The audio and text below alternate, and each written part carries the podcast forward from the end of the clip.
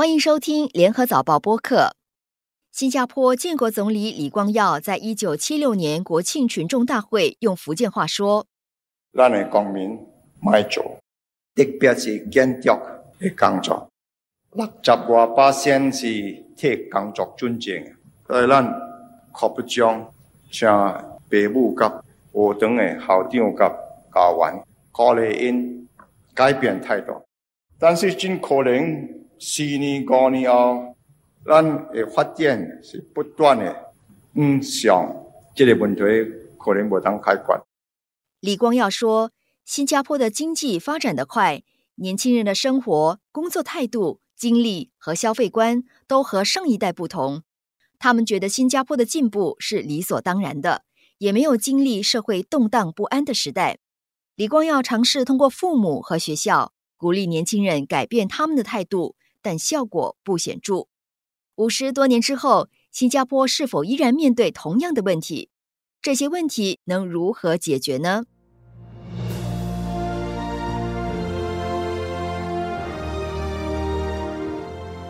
联合早报播客系列还是硬道理吗？邀请嘉宾一起回顾建国总理李光耀的国庆群众大会演讲。这一期的主持人是新报业媒体信托华文媒体集团社长李慧玲。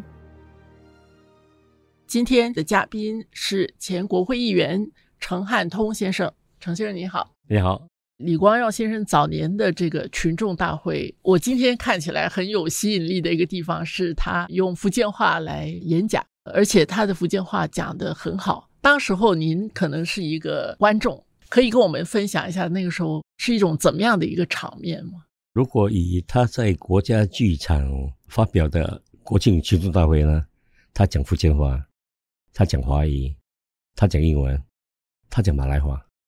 那么国家剧场它是开放式的，没有人气的。当然，他一开口讲话的呢，我们可以用鸦雀无声来形容他。可是那个时候也没有荧光幕，也没有字幕。所以，如果你听得懂他福建话，你就非常有趣；如果你听不懂的话，你要等到接他讲的华语，你才听得懂，或者马来话，或者英语。那么我说鸦雀无声也不一定，因为那时候国家剧场呢，后面就是森林。我就看到有一次呢，有几只麻雀飞进来、飞出去、飞进来、飞出去，他照讲。那么很多观众又被这小鸟吸引住了，眼神上下在跑动，这是当时情景。那么你在那边听他讲福建话的话呢，第一。因为在我们那个时候，我们都讲方言。我潮州人，而且国家机场就在我我的学校对面，真的是潮州人的区，端蒙都是潮州人的。那么你会觉得说很有趣。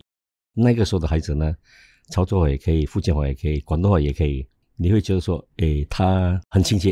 因为那个时候年轻了基本上都很多是单语的。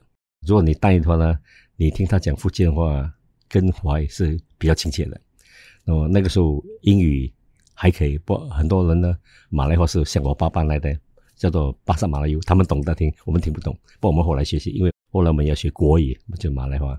所以听他讲福建话呢，第一个印象就是他的这个福建话也不是口语的福建话，是书面的或者新闻式的。因为教导他的那位福建老师就是报告新闻的。那时候我们也听福建新闻，你听他在讲话，就好像在报福建新闻一样。那么他的遣词用字也很优雅。而且很到位，你觉得哇，很舒服啊，他讲很好，所以我也把他的录音放给我母亲听。我母亲今年九十三岁了，她说：“哎呦，他的福建话太好了。”人民的生活，而且他念那个人民，他是念人民，他不是狼，他是人。对，就是口语式的。你用潮州话来讲，现在我们新加坡讲潮州也是口语的，可是你去中国听中国的潮州讲话，他们是啊书面的啊，就是这样不同。那么一句话就是他非常认真。我想他那个时候其实也体现了他非常的务实，因为对一个政治人物来说，沟通是非常的重要的。所以他这么忙，他还是会花时间去学习、掌握这个语言，来跟他的选民做最直接的这个沟通。这十一年来呢，因为咱的经济发展有相当紧的，人民的生活特别是少年人，因为经历一所经济的能力。完全无相，所以态度、人生观也是无相。那我们再看回他的国庆群众大会的演讲，我觉得李光耀先生的一个特点真的是他在看趋势，其实看得很很清楚。他经常都是在看多少年后的事情会是怎么样，他告诉你现状是什么。所以那个时候他在讲新加坡人的工作态度、年轻人的这个生活、他们的消费的观念等等，跟上一代不同这样的论调。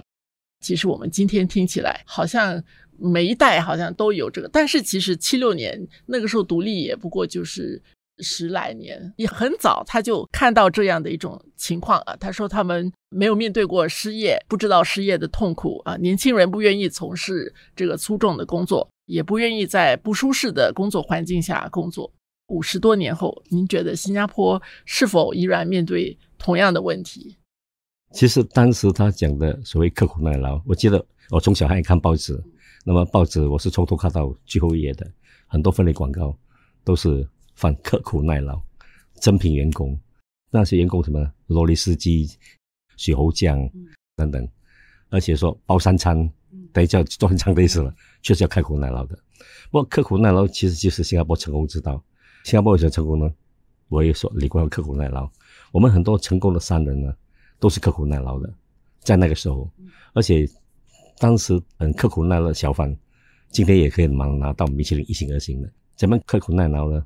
其实如果看报纸访问很多成功商人，他们都告诉你：我一个信念，我一个团队，我有很好人脉关系，还有新加坡的政府的青商环境。那么如果你问小贩的话呢，他不告诉你，因为他的秘方更能够，秘方就是他刻苦耐劳做出来的。一个颠扑不破的道理就是，无论在什么时候。那个时候，这个时候呢，你要成功，你还是要刻苦耐劳。他讲的年轻人，现在我们年轻人不刻苦耐劳吗？我觉得说，现在我们年轻人他们有环球视野，以前我们比较少有环球视野。第二，他们也想创新。那么最主要，他们是要像我们的先辈一样，要坚持，要刻苦耐劳。就像我们最近抗击疫情，越战越勇。那么知道我们能够在哪一方面创新。另一点，我们要注意的是团队，团队精神。如果你一个很好的团队，那么加上有创新精神，加上新加坡政府给的支持跟鼓励呢，我们是能够成功的。这也是新加坡成功的特质。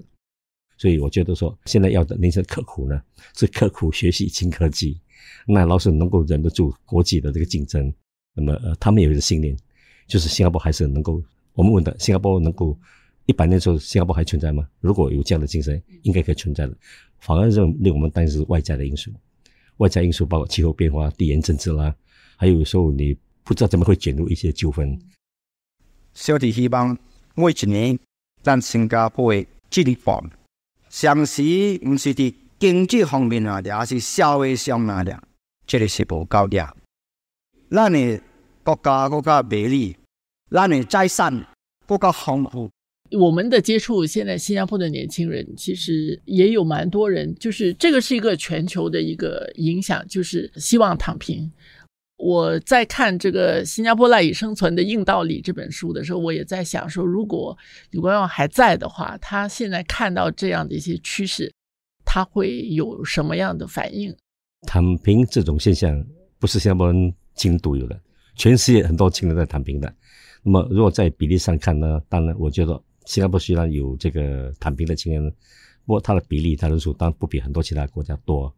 而这些躺平的人呢，他不是因为要躺平而躺平，他是因为觉得他第一可能社会不公，第二可能他无能为力，所以现在政府要做到就是说要怎么样平衡，从拉近贫富差距啦，给这个其他弱势的群体呢更加好的支持等等呢，所以在任何时候、任何时候都有躺平的年轻人，最主要是说这些人在多久之后会站起来跟在一起。啊，冲线，所以在很多其他国家的问题更加严重，而且可能还看不到希望。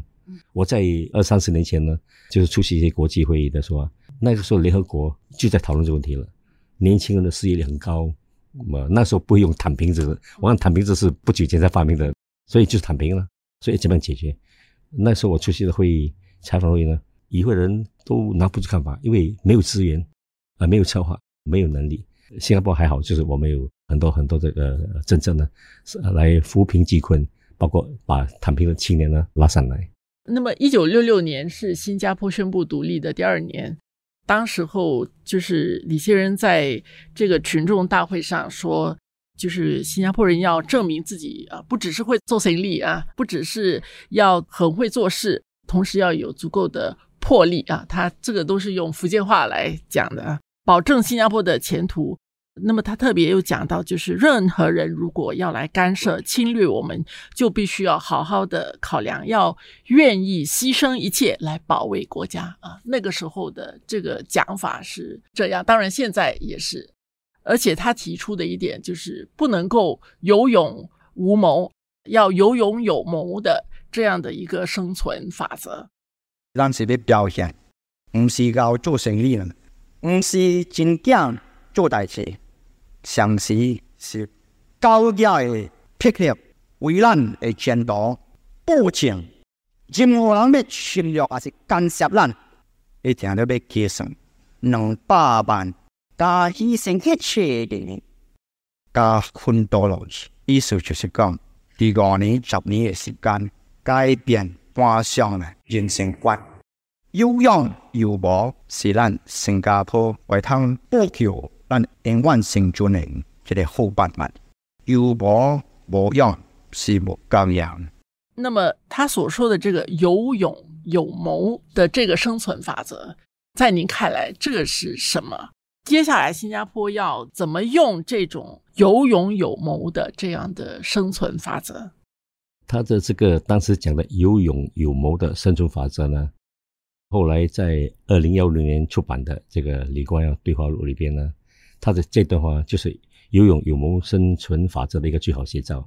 他当时说，在面对困难、重大问题或者各种矛盾的时候，如果我提出的解决方案无效，我会检讨还有哪一些替代的选择，我会选择一个成功率比较高的方案。但是，一旦失败，我还有其他办法，肯定会有出路。他就是有勇有谋的。那么，如果你把他这段话转换成现在管理学上的理论呢，就是说你要评估。我们的自己的优势，拟定中长期策略，充分发挥我们的优势。同时，你要知道我们自己的相对劣势，也要拟定中长期战略呢，尽量把劣势转为优势，然后审时度势，伺机待发，还有未雨绸缪，应对任何可能出现的危机。这样的有勇有谋的例子呢，其实相当多的。新加坡人都知道的，就是我们的新生水，我们面对马来西亚的威胁。那么他曾经坦白的说，如果根据分家协议的，如果马来西亚政府当时保证供水给新加坡，如果他违约的话，我们会第一向联合国提出申诉，在紧迫的时候，我们进入紧急状态，我们会进入马来西亚境内，在必要的时候强行进入。那时候我们听到这句话，我觉得，哎，这不就是意味着什么了？他说是啊，就是这样啊，所以。有勇有谋这种例子，所以你看，就是因为有勇有谋，我们避开了这些不愉快场面。而且呢，现在新加坡水是已经可以说是足够了。不过他还是他后来说一句话，就他长期背负着水源的压力，从第一天开始一直到新生水面试为止。那么即使他退下这个总理职位之后，他每个月还是要求一份报告，他要了解新加坡的水供情况，就是他的有勇有谋。所以他当时提的这个呢，有勇有谋，其实。从以前到现在，我们不是有勇无谋，我觉得我们是足智多谋。我们会考虑很多很多的各方面的因素，而且在有利情况之下呢，做适当的一个决定。就好像新加坡投资公司跟大马戏控股呢，也是世界各地基金经理们想类似到新加坡怎么样能够一路来都取得很好的成绩。他当时也在一个会上提出新加坡的投资策略。他说：“无论好年头还是坏年头，只要你能够审时度势、稳扎稳打、尽情盘算，就可以在投资上争取稳定的回报。那么这些年来呢，两大投资机构，它就是大马戏跟新加坡投资公司呢，就是按照这样的原则进行投资。他还讲一句话：在好景的时候不要过度扩张，累积足够资金，并在低潮的时候持守，才能不断地使资产稳健增值。”他整个一个权威投资家了。那么我也记得说，当我是国会议员跟他出国访问时，在一些闭门的会议中，也很多人向他请教这边投资。我们有这么多的资金，你是怎么成功的？他也会告诉他们策略。所以他这方面他是不怕竞争的。他告诉你，我就这样做。问题是你你做得到吗？你们一批人一个团队能够审时度势做出这个决定。我觉得就是五十多年下来，确实是刚才您所说的这个足智多谋，这个我们是有的。就是当时候他说要有勇有谋，那个时候提出说不能够有勇无谋。但是会不会我们面对的一个情况，现在谋就是您所说的这个足智多谋，但是勇他所说的就是你要。能够牺牲一切来保卫这个国家的这一点，是不是到现在，当你的资源更多的时候，生活更安逸的时候，反而他可能更难做到？你要有勇，这个勇是大勇的勇。确实这么说，有没有一种危机感？二零零三年，就是二十年前，SARS 爆发的时候，是个很大的危机，不过很快就结束了。所以那时候李先就说，本来这个危机可能会很长。不过，因为太过去了，我们没有办法从危机中学习到我们应该怎么样，就是以大局着想。那么这一次这个危机更长了，冠状疫情危机三年，我们学到很多如何所谓牺牲呢？也就是说啊，大家不能出门，大家要隔离等等，是一种牺牲。不过当然还不够注意这个实在看到呃，我们应该在危机面前怎么样有勇的牺牲呢？当然我们不愿意看到这个。战争爆发的牺牲，所以要怎么样有勇制造勇气呢？我就看到最近政府宣布会成立一个李光耀的这个基金，他们希望通过这基金的发放呢，可以每年培养为数不小的这个年轻人。我相信他们就要灌输这方面的危机感跟呃勇气，能够见义勇为。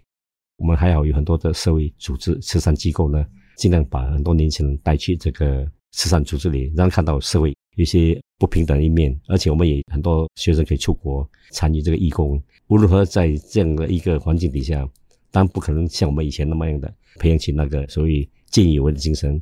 不过，我们也不希望那样的到来。所以他当时讲有勇有谋，如果他现在还在的话，他也会很务实的说，不可能要求年轻人这样。不，我们有年轻人看到说，万一国家有难的话，你能够做什么？我相信李光现在还在的话，他可能也告诉你。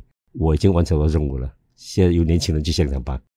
那么，比起其他的议员，程先生，您和李先生的这个互动算是很独特的。您从媒体人的这个视角采访过他，也在李先生最后一次以新加坡总理身份访华，作为随行记者，见证了那个中新关系史上至关重要的一刻。后来其实还有出版这个李先生相关的书，言论集、图片集、回忆录，也有更密切的往来的方式。那么后来程先生也从政做了十八年的议员。我很好奇，从媒体人的视角到同事的这样的一个视角，您和李先生的相处是怎么样的？如果说从七十年代我担任新闻工作者开始呢？当然，在那段期间采访过他的大选群众大会、国庆群众大会。后来他出访呢，也随团到了美国、欧洲、西欧，主要是西欧、中国、印度、巴基斯坦、澳洲、新西兰等国。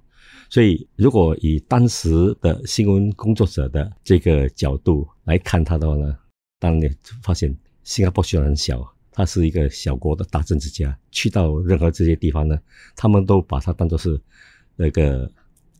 有些称他老朋友，有些称他是我们很想向你借鉴的朋友。所以在那种情况之下呢，你又发现西方媒体对他很多指责，说他是没有民主，说他独裁。不过他都是以一种很有新加坡独特气派，解释新加坡为什么走这样的路。那么他也告诉大家，你们不会比我更熟悉新加坡，我是受人民委托的。而且新加坡一个小小国家呢，举世闻名也是因为他的出访。大家其实当时都是说他是新加坡的超级推推销员呢，到处推销新加坡。到了后来呢，我重整成为国会议员，当然也因为工作关系，很多内部的讨论，你可以看到李光的另外一面。那么在国会辩论呢，他的筹备、他的策划，你又看到李光的更深入的一面。当然，他也经常邀约国会爷们呢和他共进午餐或者晚餐。午餐和晚餐的不同，午餐是工作午餐，就是针对很多事情讨论。晚餐呢，他很轻松。他会跟你分享人生经历、人生经验，或者他对某一些问题的看法等等等等。所以，如果我们说李光耀是一个什么样的人的话，第一，他就是跟我们普通人一样。你看到他在谈论家庭的时候，他很轻松，就好像很多父母亲或者爷爷奶奶一样的轻松。讲到他的朋友呢，他也像我们讲我们的朋友一样，老特别是老朋友，他很怀念老朋友的。那么来到一些个其他的比较尖锐的问题呢，他也会很明确的告诉你为什么他要这样做。所以总的来说呢，李光是一个非常务实的人。呃，他跟你约见的话，他也是有目的的，他要解决问题，他要了解问题。不过他也很坦诚的，如果问看法不同，他会哈哈哈哈就说这个是你的看法，这样他也更加能够接受说你不会因为要讨好我。还跟我说我喜欢听的话，所以我可以举一些个例子啊，来让大家知道说，呃，李光先生另外一面。就如我你刚才提到的，说我当时在报国的期间也负责这个李光回忆录的出版，这是中文出版工作。他当时是一面写英文的，同时就我们就同步翻译。那么我们经常有交流。那么讲到这本书呢，我也跟他说，这个中文版的书不会像他英文的设计封面、英文的书名、英文版的 Singapore Story。我说新加坡手里翻成新加坡故事啊，不是一个好的卖点。直接翻李光的回忆录，其实李光有三个字故乡，而且我们的封面设计要考虑这个。他说：“你们是媒体人，对中文出版界比较了解，你决定。”他相信的话，他就让你放手做。柔情的一面呢？我记得说他太太后来呃因为中风，两度中风不能够讲话。有一天我接到他电话，他说：“你是否可以把这个图片集里边？”哪一面哪一面，他每一面都告诉我啊，因为这边里有我太太的这个照片，有他跟我一起出一个照片，有他怎么样的照片。他总之就一句话，就是这些照片，如果你给他放在一个翻印机里边，那么他看到照片，他眼睛会动，他有时候还会发出笑声或者一些个动作的。所以我希望这个罗斯老大呢过得好一点。我说好的，所以他就这么细心。那么好像在国会的时候，我们有一次辩论。他对这个双语教育是非常认真看待的。他都说，整个教育部没有一个人比我更知道双语政策。所以在二零零四年的双语教育的辩论呢、双语报告书的辩论时候呢，他也告诉我说，他要在国会发言。所以当时我积极参与，他把一些问题交给我，希望我能够向其他的国会议员收集意见。那么到了发言的前一天呢，他打电话给我说：“我传真给你一句话，你告诉我怎么念。”原来他穿着过，那就是他以前讲的福建话。他要在国里边说，他以前要学福建话很辛苦，现在小孩子不要再辛苦了，小孩子让他学华语跟英语好了。那么他说，当时他在讲福建话的时候都讲的不准，给小孩子笑，所以那句话叫做“银那卖球外边哦”。我说：“哎，这正我是潮州人，你要问我这福建话，也许你去问福建的国会研究啊。”他说：“没有，我要问你。”所以我就说，是这样讲的：“银那卖球外边哦。”他在电话上学了几遍之后，他还说：“你再讲多一次，我先要录下来。”我今晚要再听多几遍，所以他就这样认真。所以你看看，在国会辩论里边，不但要理论的明确，要清楚，他连这样一个小节呢都很注意。你刚才提到的，从记者到国会议员，当然是一个互相认识、互相了解的过程。所以到了后来，他在很多公开场合或者介绍的时候，都说我的朋友汉通，所以他把你当了朋友看待了。那么可以这么说，还有其他很多细节呢。当他把你当成朋友看的时候呢，你也觉得比较舒服一点。所以偶尔他会把一些人家送给他的电视连续剧，中国的说给我看。如果你说你要看的话，他就你看了有什么影响，有什么结果。所以我没有时间，我就是说对不起，我没有时间看，我就还给他。所以我们就是用这样非常坦诚的态度去交往。当然，他对语言非常执着的，他也会经常问起：哎，你在家里讲什么话啊？孩子什么话？孙子讲什么话？你跟你母亲什么话？当然，他看法跟我有些不同，所以他听完之后，他会你是不同的。他也会同意这一点，我觉得说，我们就用这样的基础来交流下去。但是您在作为一个记者的时候，就是采访他，他会很凶吗？我问这个问题，是因为我记得当时要把我调进政治组的时候，我记得那时候你问我一个问题是：你会怕李光耀吗？其实这个问题你问每个人，每个人会给你答案都是差不多一样的，会怕。那种怕是一种我们说的敬畏，因为他名气太大了，而且通常跟他接触。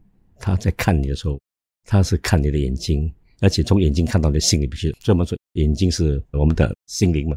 所以，如果你跟他讲真话，或者他问的问题，你能回答吗，你会很舒服。问题是他，他问到你，你回答不出来，你头低下去的话，你说你是怕了他。所以，不止你提到这个，说其实我在成为国会议员之后呢，你知道我们国会议员每一年的财政预算的最后一天，都会在国会里边搞一个。算是小小的慰劳会庆功宴，终于变完了了。所以每一年的那个宴会呢，他都会出席。那么我最初几年开始去的时候呢，我觉得他们说：“哎，汉东，你坐这个椅，坐这个桌子。”我说：“为什么？”他说你我要做的，我说我做我做我要做。他说很多人怕他，对不对？不过一些个新来议员跟他做做结婚这，他们会觉得哎越来越舒服，因为在那个场合他是很轻松的。当然他还问你家庭讲什么话啊，谁结婚了没有？为什么要结婚等等，这是他当时最喜欢的这个课题之一了。其实国会议员每个星期二我们也有一个立场午餐聚会，他有时会到来。那么人家餐厅今天有没有李光来啊？我李光来坐哪里啊？有些会避开他，也有这情形的啊。不，也有些人你先坐哪里啊？他没有去看，或者很好奇要问这些东西，也有的啊。所以我看，如果你跟他交往越深，你就越会不怕他，或者他也更喜欢跟你交流。但是也有人说，就是他到年纪比较大的时候，脾气其实好很多。可能更早的时候，包括我们在看他早年的国庆群众大会的那些演讲，他的那种锐气是很不一样的。那个时候，可能他对记者的态度，特别是如果他不熟悉的话，Who are you? Where you from? 可以这么说，他是一个人。其实你说他是总理，但是这样，如果你在一个公司里面一个总裁这样的另一个总裁。而且面对很多困难挑战，脾气也是不一样的。所以你回到当时的国庆群众大会，确实的，每个人都会感受到的。那么后来人随着年纪大，当然也会气焰比较小，减弱一点，这是人之常情。谢谢陈先生今天给我们做这个录音，谢谢。还是硬道理吗？由联合早报音频组制作，这一期的旁述陈素君录音。蔡佩杰，播客编导王文义、李怡倩，监制何希微、黄子琛。还是硬道理吗？播客系列可以在联合早报以及各大播客平台收听，欢迎你点赞分享。